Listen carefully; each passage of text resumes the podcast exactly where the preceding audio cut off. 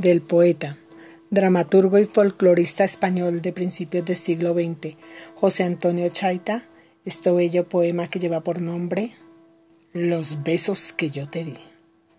Aunque entres en una alberca de agua fría y arrayanes, que tenga disuelta dentro columnas, estrellas y aires, aunque te frotes después amontonando tu sangre con hilos recién hilados que crujan al desdoblarse, aunque en vez de agua prefieras pez para purificarte y entres en una cisterna de hiel, brea y vinagre, de esas que funden troqueles porque se tragan metales, aunque con buriles nuevos acuñen tu nueva imagen y un sayón Bartolomeo piel aturdigas te arranque, aunque nacieras de nuevo en el vientre de tu madre y el Padre Santo de Roma de nuevo te acristianase, los besos que yo te di, los besos que yo te di no te los quitará nadie que va reluciendo besos pregonando su linaje, brillando y oscureciendo como una luna en dos fases, que nunca mata al creciente porque no quiere el menguante.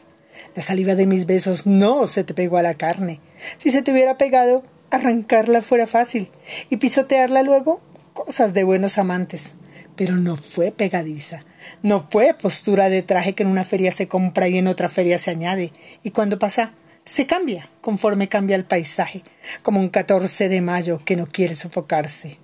La saliva de mis besos te cimentó la raigambre, la respiraron tus huesos, la comieron tus hijares, te clareó las entrañas, te hizo crecer y esponjarte, como crecen y se esponjan los chopos al agua fácil. Lo canijo de tu vida tuvo un apoyo de jaspe, mis besos. El hambre tuya dejó de ser malas hambres con mis besos.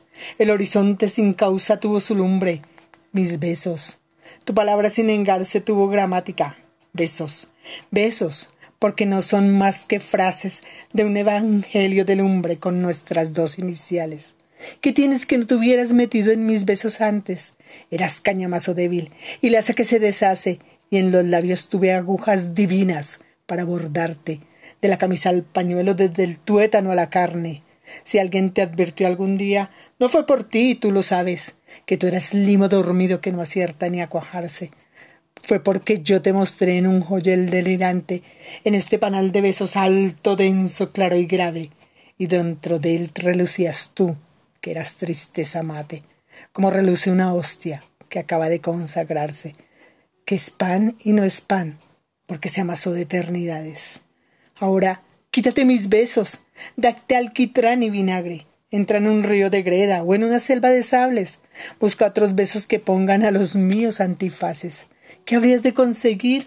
Di, si habrían de machacarte y en el polvo de tus huesos estarían mis señales. El agua se irá burlada, la lumbre quemará en balde, se mellarán las navajas, caerán las caretas fáciles, te señalarán cien dedos, dianas de los cobardes te gastarás en mentidos esfuerzos de escaparte, y aún allí estarán mis besos fundidos en tu raigambre.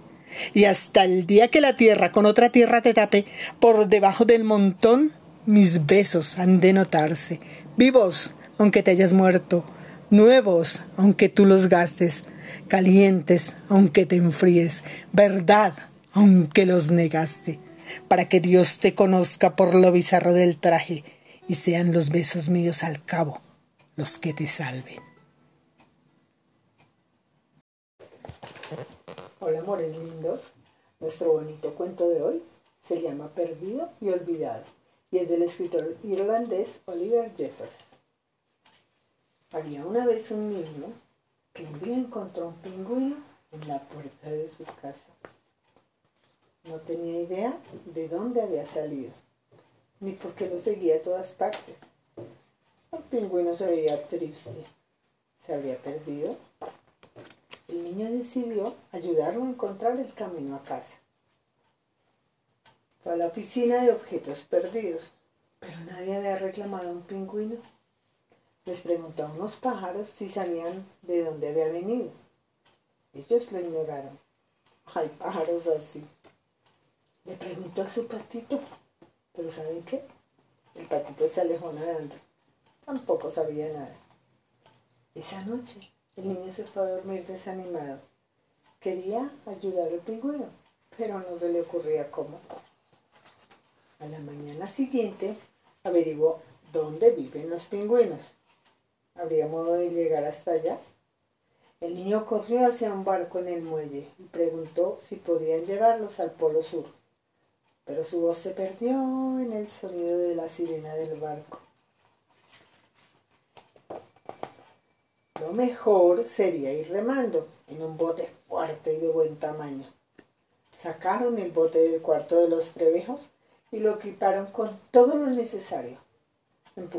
Em, empujaron su embarcación al agua y se hicieron a la mar. Remaron hacia el sur durante largos días y noches, mientras el niño contaba historias que el pingüino escuchaba muy atento. Atravesaron mares tranquilos y olas como altas montañas, hasta llegar, sí, al polo sur. El niño estaba feliz, pero el pingüino tenía esta cara. Parecía triste otra vez. Su compañero lo ayudó a bajar del bote. Bienvenidos al Polo Sur. Llegó el momento de despedirse. El niño se alejó remando. Al volver la vista atrás, se dio cuenta de que el pingüino se veía más triste que nunca. Era tan extraño viajar sin compañía y mientras más lo pensaba, más comprendía su error. El pingüino no estaba perdido. ¿Saben qué le pasaba? Se sentía solo. Tan rápido como pudo, el niño dirigió el bote hacia el sur. Llegó de nuevo al polo, pero ¿dónde estaría el pingüino? Por más que buscó y buscó, no lo pudo encontrar. Triste, el niño retomó el camino a casa. ¿A quién le contaría historias ahora? al viento. ¿A las olas? En ese instante, algo en la lejanía llamó su atención. A medida que el bote avanzaba, ese algo fue creciendo hasta convertirse en... ¡Ah! Sí, el pingüino que había ido a remar buscándolo a él. Y colorín colorado, este cuento de amigos se ha acabado. Y a estos niños preciosos les ha encantado. Chao, amores lindas.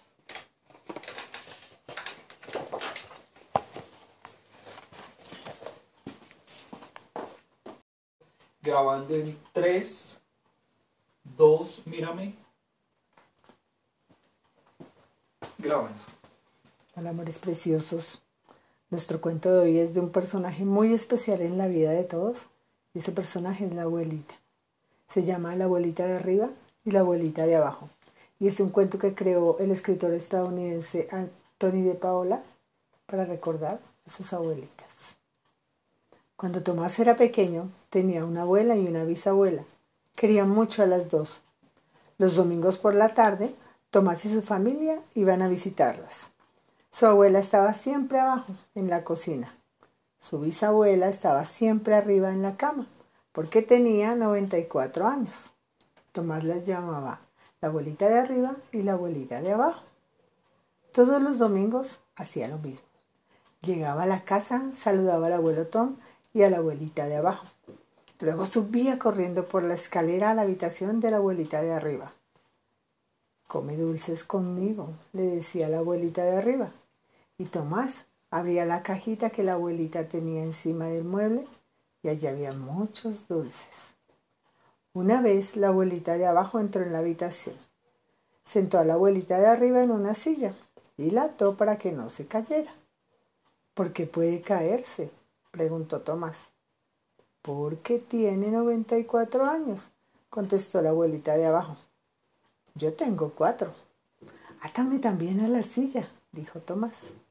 Así todos los domingos Tomás comía caramelos de la caja que había encima del mueble de la abuelita y la abuelita de abajo subía y ataba a la abuelita de arriba y a Tomás y comían dulces juntos y charlaban. La abuelita de arriba hablaba de los duendes. Ten cuidado con el que lleva un sombrero rojo con una pluma. Juega con cerillas, le decía. De acuerdo, respondía Tomás. Mira, está allí, encima del cepillo y del peine, ¿lo ves? Tomás afirmaba con la cabeza. La abuelita de abajo hacía un bizcocho y lo subía antes de que Tomás se fuera. Después desataba a Tomás y lo llevaba a otra habitación para que hiciera la siesta. Después de la siesta, la abuelita de abajo peinaba el hermoso pelo blanco de la abuelita de arriba y luego se peinaba ella. Se hacía una trenza y se la recogía en un moño. Parece una cola de caballo, decía Tomás. Un día, el hermano mayor de Tomás entró en la habitación y vio a la abuelita de arriba sin peinar. Parece una bruja, le dijo a Tomás. No es verdad. Es muy guapa, contestó Tomás. Vamos a tomar un helado, decía el abuelo Tom. Tomás y su hermano iban con él. A veces también iban su padre y su tío Carlos. Cuando regresaban, la abuelita de arriba tenía que cenar. Tomás subía por la escalera la bandeja con leche y galletas. Otro día el padre de Tomás firmó a la abuelita de arriba y a la abuelita de abajo, y a Tomás en el medio. Tomó una foto de los tres. Una mañana, la mamá de Tomás entró a su habitación y le dijo, la abuelita de arriba murió anoche. ¿Qué es morirse? preguntó Tomás. Morirse significa que la abuelita de arriba ya nunca volverá a estar aquí, respondió su mamá. Fueron a casa de los abuelos, aunque no era domingo. Tomás subió por la escalera antes de saludar a nadie. Entró en la habitación de la abuelita de arriba, pero la cama estaba vacía. Tomás empezó a llorar. ¿Volverán alguna vez? preguntó. No, cariño, nunca volverá. Pero cada vez que te acuerdes de ella, ella estará contigo. Una noche Tomás se levantó y miró por la ventana a las estrellas. De repente, una estrella cayó del cielo. Era una estrella fugaz. Tomás corrió a la habitación de sus papás. He visto una estrella que caía del cielo, dijo Tomás. Quizás era un beso de la abuelita de arriba, dijo su mamá. Pasó el tiempo y Tomás creció. La abuelita de abajo también se hizo vieja y tuvo que guardar cama como la abuelita de arriba. Y después también murió. Una noche mientras Tomás miraba por la ventana, vio caer otra estrella. Era otra estrella fugaz. Y pensó, ahora las dos son abuelitas de arriba y colorín colorado, este cuento hermoso se ha acabado. Y a estos niños preciosos les ha encantado. Chao, amores lindos.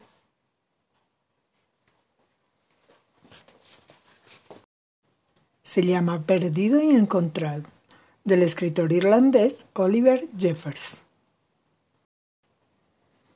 Chao, amores lindos. Algunas especies corren peligro de desaparecer porque los humanos las persiguen y las matan, o modifican tanto su hábitat que ya no tienen cómo sobrevivir. Por eso es importante que entre todos protejamos el medio ambiente y a las especies en peligro de extinción. El puma, perteneciente a la familia de los felinos, vive en todo el continente americano y es el segundo más grande de Colombia después del jaguar. Es un cazador diurno y nocturno, con hábitos solitarios, pero lamentablemente ha sido expulsado del 40% del área total de su territorio, pues han destruido su hábitat debido a la agricultura y minería, o la caza desmedida como retaliación de los ganaderos. Su especie se ha visto en San Carlos, Antioquia, donde hoy en día 35 familias campesinas se han unido para protegerlo, vinculándose Su especie se ha visto en San Carlos, Antioquia, donde hoy en día 35 familias campesinas se han unido para protegerlo. El manatí del Caribe es una especie de la familia Sirenio. Es un mamífero acuático. Habita desde el Golfo de México hasta la desembocadura. el manatí del Caribe es una especie de la familia Sirenio, mamífero acuático. Habita desde el Golfo de México hasta la. El manatí del Caribe es una especie de la familia Sirenio, mamífero acuático. Habita desde el Golfo de México hasta la desembocadura del río Amazonas.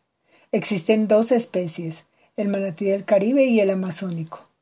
El manatí del Caribe es sorprendentemente ágil en el agua y se lo ha observado haciendo giros, piruetas, saltos, volteretas y hasta nadando con el dorso hacia abajo. Los manatíes no son territoriales y no tienen un comportamiento complejo para evitar a los depredadores, pues se desarrollan en áreas sin depredadores naturales. La, la mayor amenaza para el manatí es la destrucción de su hábitat y la caza indiscriminada. El oso perezoso. La mayor parte del tiempo viene el oso perezoso. La mayor parte del tiempo viven en lo alto de las ramas de los bosques que se extienden a través de Centroamérica y Suramérica, y solo bajan el suelo para defecar, en promedio una vez por semana. Sin duda llevan una vida en cámara lenta, debido a algunos peculiares trucos en su evolución. Los perezosos modernos son versiones mucho más pequeñas de los que vivían en el mundo prehistórico. En nuestro país existen tres especies de perezosos distribuidas por todo el territorio nacional, principalmente en el Amazonas y en la región Caribe. El Ministerio del Medio Ambiente encontró que lamentablemente cada año se destruyen 90.000 hectáreas de bosques naturales donde habita esta especie, por lo que cada vez disminuyen más. Esto, junto al comercio ilegal de fauna silvestre, son las mayores amenazas que estos animales tienen actualmente. Rana dorada, llamada también rana dorada venenosa, rana dardo o dorada. La rana dorada, rana dardo dorada o rana de dardo venenosa es un anfibio anuro de la familia Dentrobatidae endémica y habita únicamente en la costa pacífica colombiana. Es actualmente considerado el animal más tóxico y venenoso del mundo. Su belleza se iguala a su poderoso veneno, que con una sola gota puede matar a diez mil ratones o diez hombres adultos. Los indígenas en Vera tenían conocimiento de la toxicidad de su veneno y por eso untaban los dardos con los que cazaban. De allí su nombre de rana dardo. Se alimenta de insectos, a pesar de que su tamaño no supera los 5 centímetros y tiene un solo depredador natural habita en una pequeña parte de la selva del Pacífico colombiano y debido a la minería ilegal y a la tala de árboles, ha sido clasificada como una especie en vía de extinción. Se encuentra también amenazada por culpa de la deforestación, ya que cada día la selva amazónica es arrasada con el fin de implementar ganadería extensiva. La explotación de los animales con fines de consumo causa la pérdida de miles de anfibios, animales esenciales para la preservación de los ecosistemas. El oso de anteojos, también llamado oso andino, es uno de los animales más representativos del país. Solo en Colombia existen cálculos de la existencia de 6.000 a 8.000 ejemplares y encontramos en el documento del Ministerio del Ambiente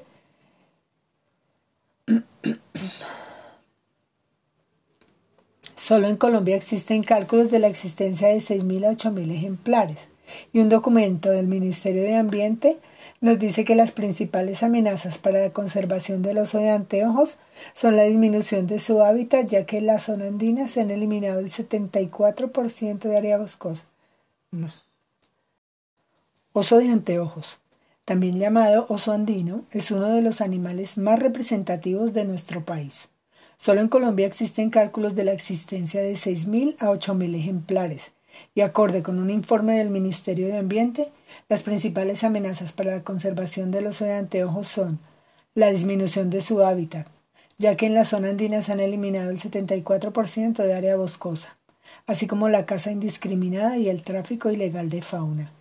Este mamífero es la única especie viviente de su género en Sudamérica y la distribución de su territorio va desde Venezuela hasta el norte de Argentina.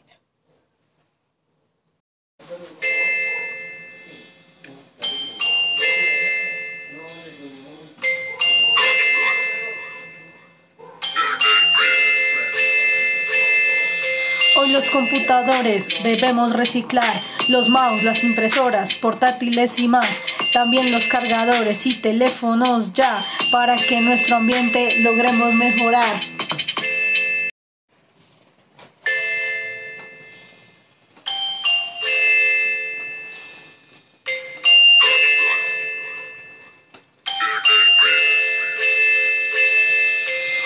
Computadores debemos reciclar, los mouse, impresoras, portátiles y más, también los cargadores y teléfonos ya, para que nuestro ambiente logremos mejorar.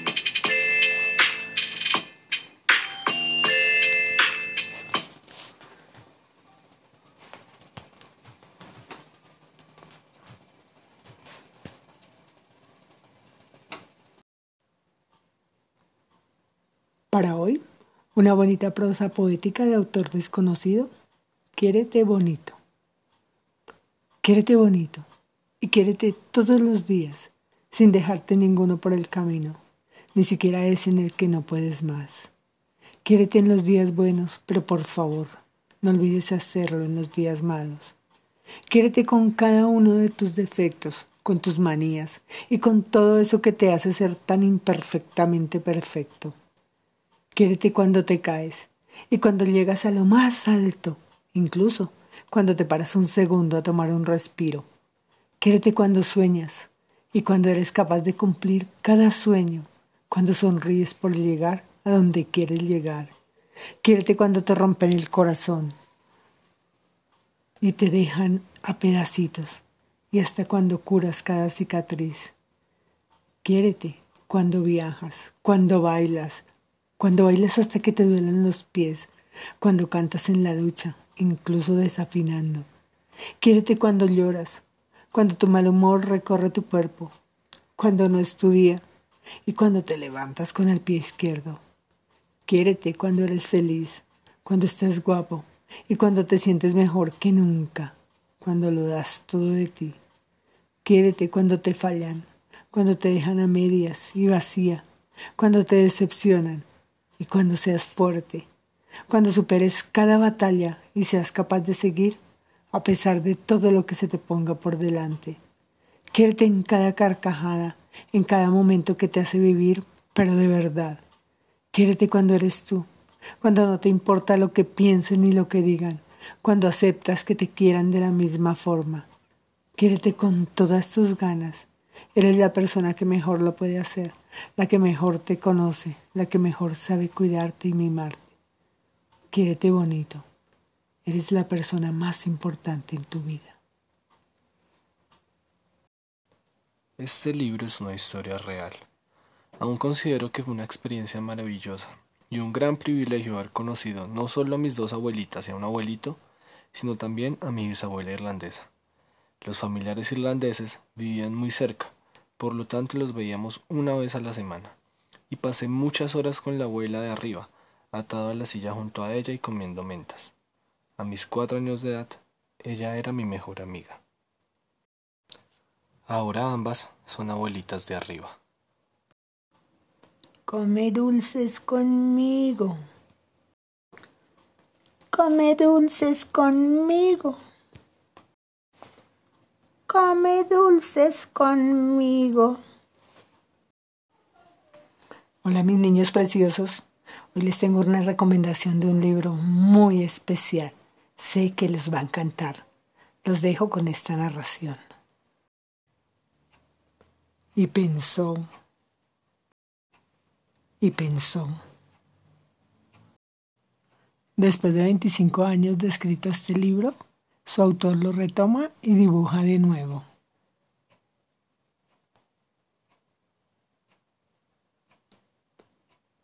Y aquí recreadas las palabras que usó por el sentimiento que experimentó.